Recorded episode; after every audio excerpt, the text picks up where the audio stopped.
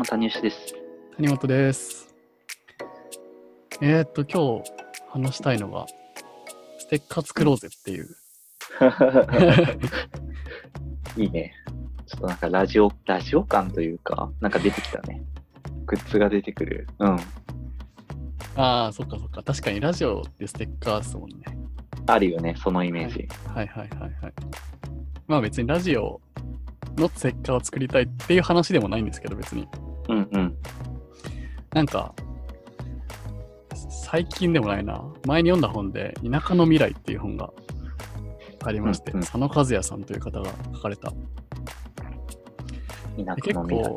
僕地方とかねそういうことに関心がああってその自分と同世代の人がこれから地方をどうしていくのかとかっていうことに興味があって読んだ本なんですけどその佐野さんっていう人がうん北海道の道東、えっと東の方の遠軽っていう遠いに軽いって書く遠軽っていう町の出身で、うんでそこのまあ地元をどうにかしていきたいなみたいなことを考えているっていう本なんですけど。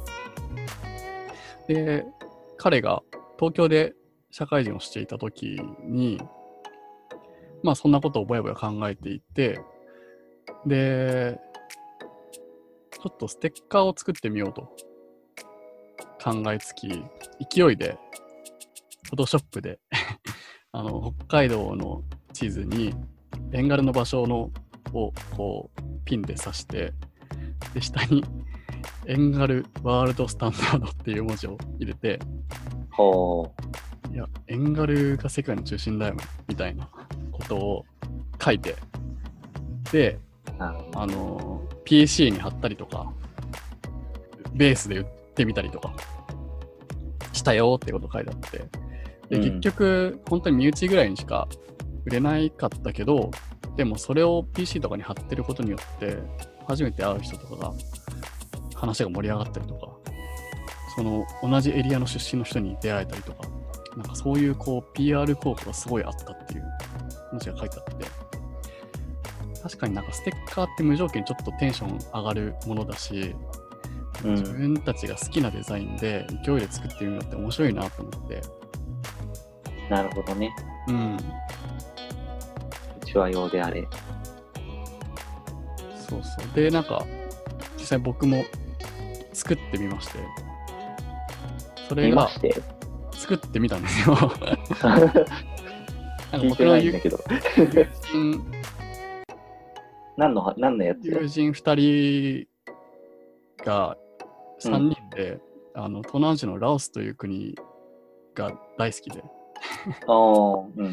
ラオスってすごいマイナーな国でして、みんなタイとかには行くんですけど、うんね、地味な国なんですけど、意外と世界一周した人が一番行ってよかった国がラオスだみたいな人もたまにいるぐらい、こう、刺さる人には刺さるみたいな国なんですよね。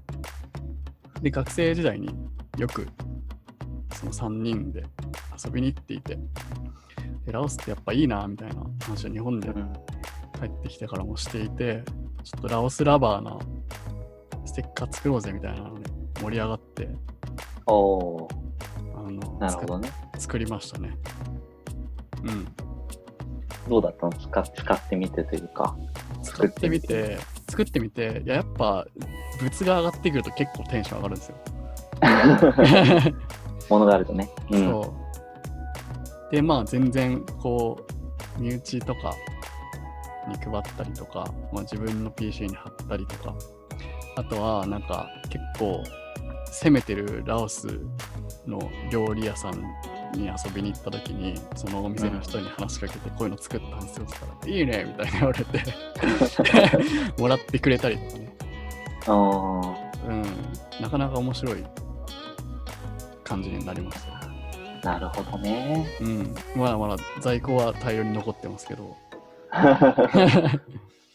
いいね。いつでも配れる。うん。でもすごい面白いね、確かに。そう。なんかね、そう、イベントとかやったら配れるし、うん。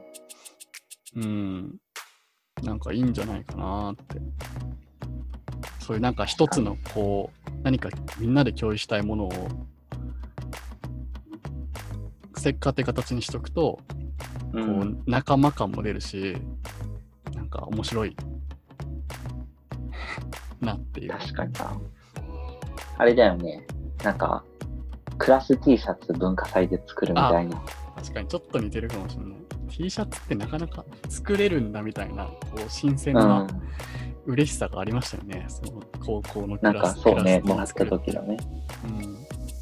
あれはあれでそういう処分が困る問題あるんですけどね。確かに。いまだになんか着てる子いるよね。部屋着とかで。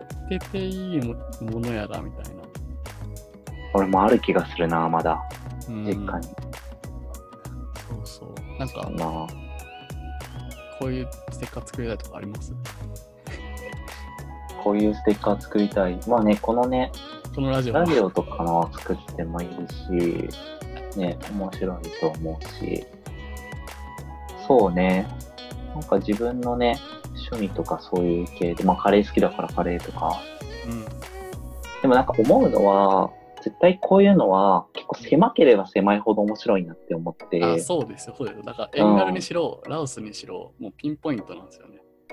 そうだよね。うんこのなんかコミュニティが狭いほど何これっていううん。希少性になるから、そう。エッジ立ってる方がいいですよね。そうだよね。うん。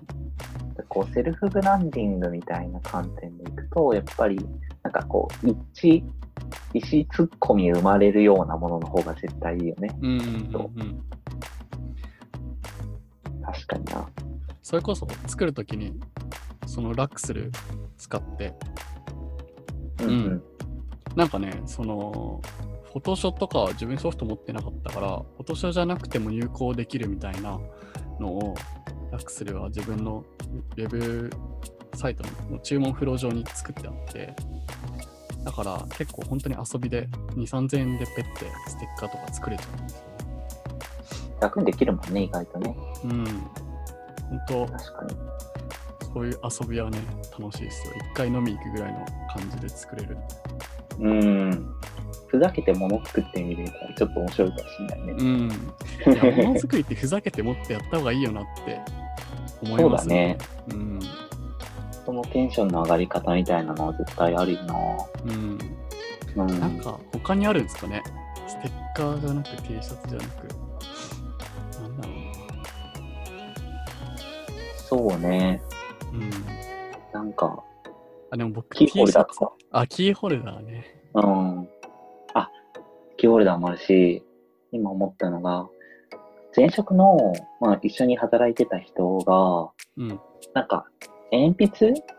その鉛筆っていうか、ボールペンを、なんかすごいこう、めっちゃキラキラしたのにしてて、うんなんかこうダイヤみたいなのがすごいついてるみたいな。で、ピンクのド派手なやつなんだけど、はいはいはい。その人自体も結構なんていうか、まあすごいおしゃれな人で、うん。なんかこう割とそういうこういろんな身の回りのものが結構キラキラしててみたいなへえ。感じの人で、それはでもボールペンとかはもうなんかあえてやってるって言ってて。これはなんかこう得意先とかにちゃんと覚えられるっていうところの一貫性を保つためにちゃんとやってるっていうふうなはい話をしてはいはいはい。そういうの人いるよな。覚えられるように。そういうね、小道具をちょっと目立たせるというか。うん。でもなんかそれを、なんだろう。あんまりなんか、こう戦略的にやってると、なんだかなって感じだけど。あざとく、あざとく感うじる。ん。素でマジでこういうの好きでみたいなのでやってたら、いいな確かにね。うん。なんかそういう軸でやると面白いかもしれないな。うん。そういうこう、自分がこれどうしても紹介したいとか、なんかこういうものを発信したいんだみたいな意味合いで、なんか小さく作るっていうものとか、なんかいいよな。うん。なんかそう、小さくものづくりするとか、何か形にしてみるみたいなのって、ほんと普段、普通に生きてたらやんないですけど、うん。なんかね、やりたいなって。うーん。そうね、何かあるかな それ系のもの。それ系のものそそれこ。そ谷尾ちゃんがやってる4棚ステッカー作るとかね。ああね、会員制図書館のね。そうそう、僕はちょっと、あ、でも、その根本の思想っていうところでいくと、そもそもの、その読んだな作ろうみたいなところも結構、その、会員制図書館みたいなところが、なんか自分があったら面白いんじゃないみたいなことでうんうん作っているっていうのがあって、それもなんかある意味で、いや、そうだね。遊びの範囲囲でやってるというか、ノリというか、うん、あ意外とそのなんか実験でやってみれる範囲って結構広いというか、ーうん。し、なんかそうね。自、分でやってみて分かることってめっちゃありますよね。それでしか分からないこと。うん。うん。なんかそれでやっぱり、ものがあるからやっぱ反応をもらえるとかもあるし、うん。自分のなんかどういう風な、まあ思いなのかとか、うん。なんかそういうこう、なんていうか、さっきのシールとか作る、ステッカーとか作るでいくと、まあ、自分の思いを引き上げるみたいなところにもつながる気がしてて、うん。な